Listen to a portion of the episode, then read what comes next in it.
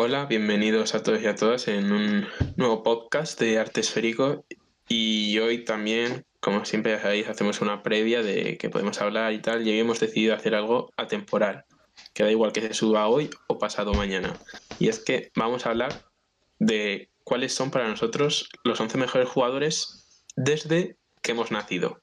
Recordemos, yo soy del 2000 y Marcos es del 2002. Es decir, vamos a ver jugadores que todo el mundo vais a conocer porque son actuales. De hecho, muchos están en activo todavía. Y nos parecía interesante y veremos. Hemos comprobado que hay algunas similaridades, pero también hay diferencias y está interesante. Para empezar, las alineaciones no son las mismas. Exacto. Por, lo tanto, la verdad es que, a ver, íbamos a hacer un 11 de toda la historia, pero mm, somos bastante jovencitos en ese sentido. Y, nos hemos tirado pues más para los últimos años, bueno, para los jugadores del siglo XXI, básicamente, porque a partir del 2000, siglo XXI. Entonces, nuestro mejor 11 de lo que nosotros hemos podido vivir, aunque con dos añitos o tres, cuatro éramos pequeños, pero bueno, a partir de los seis, siete ya empiezas a recordar cosas y quieras que no, pues puedes tener un criterio que te permita realizar un 11 bastante decente, ¿no? Exacto. Y por eso mismo, pues bueno, sin más dilación, vamos a empezar. Vamos yo, eh, mi formación ha sido un 4-4-2. Y yo creo que es mejor decir la de rodado y luego las comparamos. En portería, Iker Casillas, como no. Santo. Dani Alves, Godini, Puyol y Maldini. En el lateral izquierdo Maldini. Y luego sabréis por qué digo esto.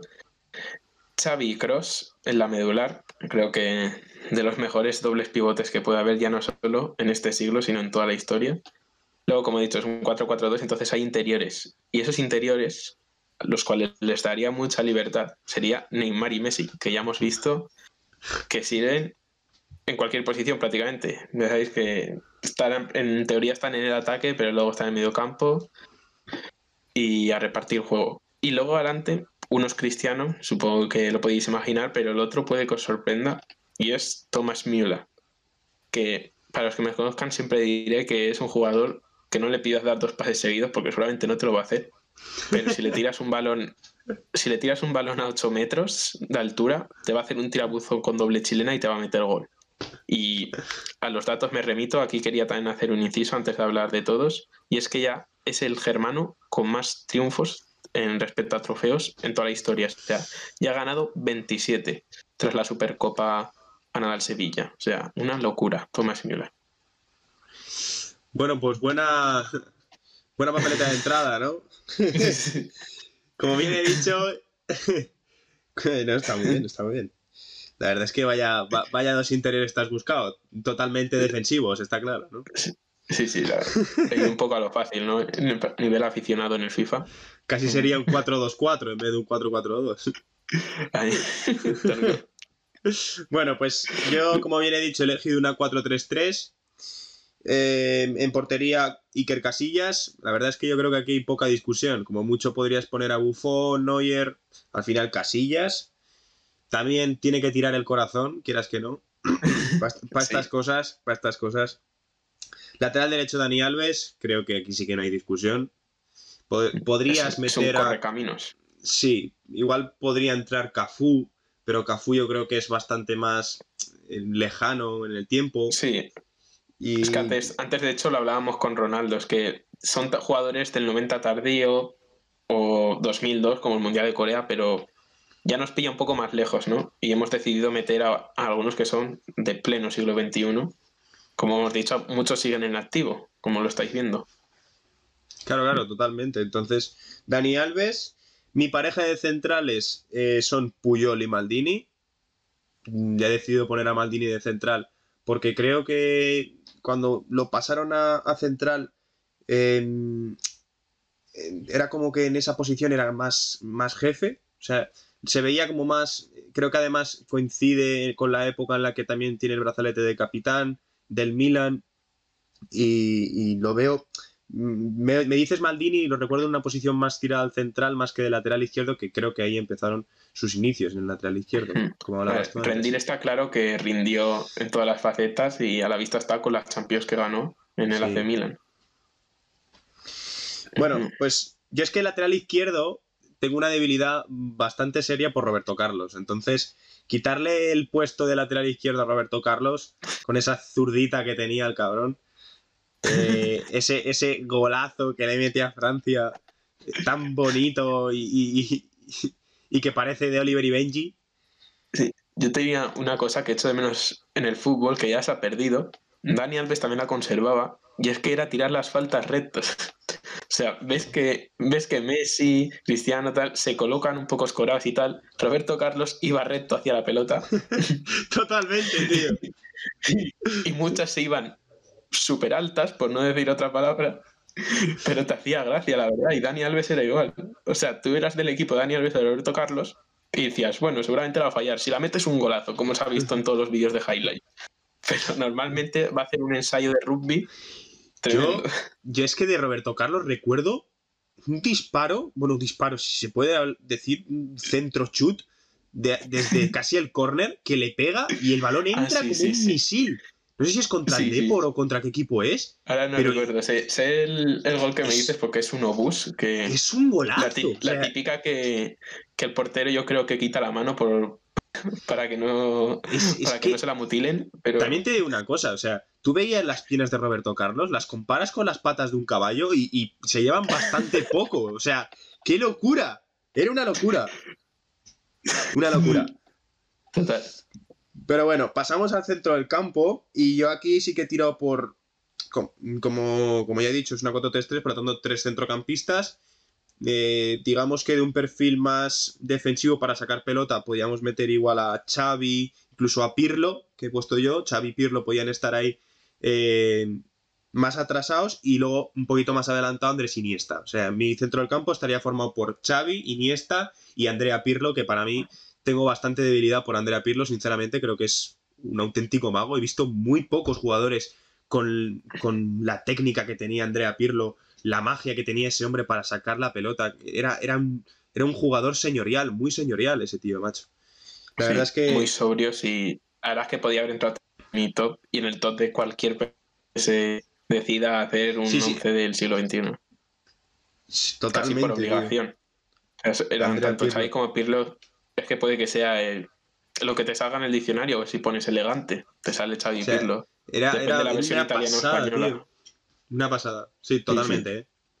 Entonces, Yo he puesto un poco también a Cross, en parte por, lo que estábamos hablando también antes de lo de las Champions del Madrid. Cross es muy bueno. Sí, sí. Que hayan ganado todas esas copas seguidas es porque algo debe ir bien en el control de mandos, ¿no? Y eso lo llevaba el alemán. Sí, y aparte, Luka Modric aparte mi debilidad por él. Yo siempre también he dicho, si tuviera que quitar a uno del Madrid para llevármelo a mi equipo, es a Tony Kroos. O sea, yo creo que que con él es cuando realmente el timón funcionaba. Yo igual a Sergio y luego ya los goles ¿eh? y todo. Yo igual quitaba a Sergio Ramos para llevármela a mi equipo. Creo que, jugadores como Sergio Ramos hay bien pocos. a ver, quien habla de Sergio Ramos habla de Puyol. O sea, son jugadores que, que se parten lo que haga falta por el equipo. Entonces, esos jugadores ahí, la verdad es que me encantan. Pero bueno, vamos a la delantera, vamos a acabar. Yo creo que es que aquí, en la delantera, da igual en qué alineación te metas, absolutamente te da igual, pero es que Cristiano y Messi, si no están esos dos, o sea, es que no has vivido, no has vivido en el mismo siglo que nosotros. O sea, si no tienes a Cristiano Ronaldo y a Messi, vamos a ver, o sea, es que se han repartido los balones de oro de estos últimos años. O sea, es que es cierto que nos, es cierto que ninguno de los dos hemos metido a Luka Modric, que ha ganado un balón de oro. Ya, pero, pero es que, pero es que ese balón de oro Mm, dejémoslo ahí. Oído que se moja. No, no, pero es que, pero es que ese balón de oro que gana Luka Modric y que no ganó en su momento Casillas, o que no ganó en su momento Ribery, o que no ganó en su momento Xavi, Iniesta, creo que ha habido muchísimos jugadores por delante de Modric que no han ganado un balón de oro. Pero es que Canavaro en su momento exactamente lo mismo. A ver, es muy bueno Modric, pero no creo. Cross, por ejemplo, a mi modo de ver, está por delante de Modric. sí, yo creo también. Terminas. Pero, eh, que Yo creo que el balón de oro es algo demasiado comercial. Según vaya el interés de ese año. Claro. Ahí está y no, no me gusta el primero no me gusta porque no puedes juzgar la habilidad de un portero y de un delantero. Normalmente ya sabéis que solo hay un delantero. Entonces ya solo por eso y hay un desequilibrio masivo. Exacto. Pero nada, es, es para foto, obviamente, no se valora nada futbolístico. Y luego los, los, jueces, que cada uno vota según sea del equipo que sea, pues no es nada serio. Pero bueno. Es, pues eso, marketing, y a mí el marketing en el fútbol, pues bueno, la verdad es que tenemos que aprender a vivir con él porque al final ahora mismo los futbolistas son marcas. Así que es lo que hay. Termino ya con mi delantero centro y uno de mis grandes ídolos, que es Zlatan Ibrahimovic, el, el gigante sueco que tiene 39 años recién cumplidos hace nada y que todavía sigue marcando goles en la Serie A y que ojalá lo siga haciendo hasta que cumpla los 50, porque es un tío que a mí me encanta, tanto a nivel futbolístico como a nivel personal creo que tiene una mentalidad absolutamente de ganadora. Lo digo completamente en serio.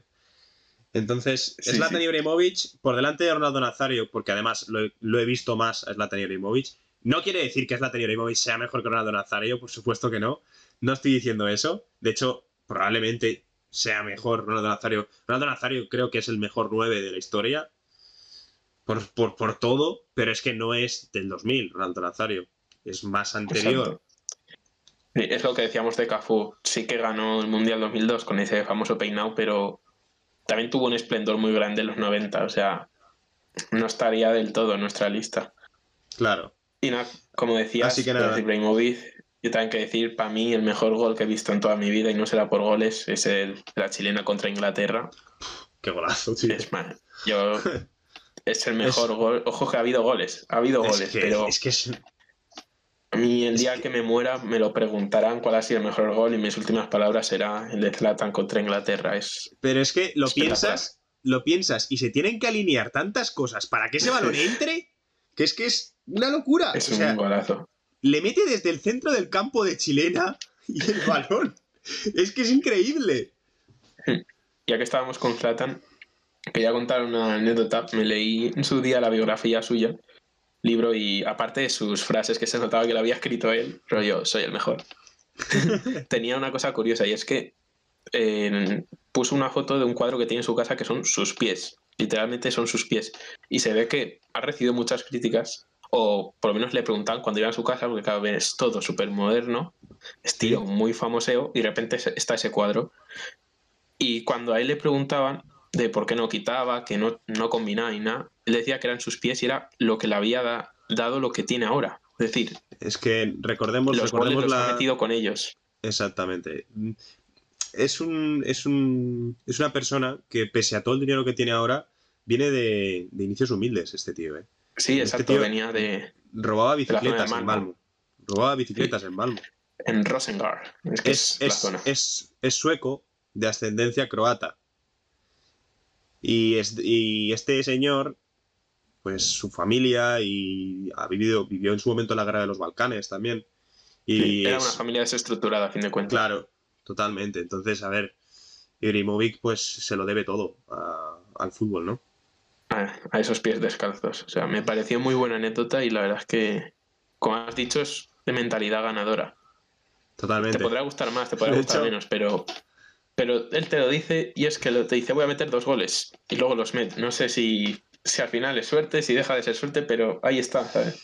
Típico de soy chulo porque puedo. Sí, y es, sí es, como cristiano muchas veces en ese sentido. Sí, también, también. Es esa prepotencia, pero prepotencia pero, pero, es que pueden, claro, es prepotencia, pero pueden, ¿sabes? Entonces, creerse el mejor porque son los mejores. Entonces. Exacto. Así que nada.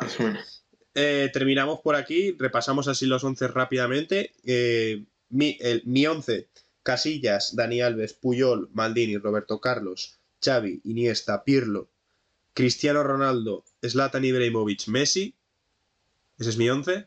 ¿Y el tuyo? Y el mío era recordar Iker Casillas, Dani Alves, Godín y Puyol. Breve inciso, Godín también lo he puesto, podía haber puesto Ramos, pero parece un jugador súper jerárquico y yo quería que fuera un cerrojo atrás, junto a otro que también fuera muy jerárquico y como no, Puyol. Aparte de que, para, en mi opinión, ha sido el mejor rematar de cabeza de muchos años de este siglo. Luego Maldini, lateral izquierdo, Xavi Cross, Neymar y Messi, recordemos ahí jugando a su libre albedrío en el interior, en la punta o donde quieran ellos. Y Cristiano, y Don Thomas Müller para meter los goles de tirabuzón, como he dicho antes.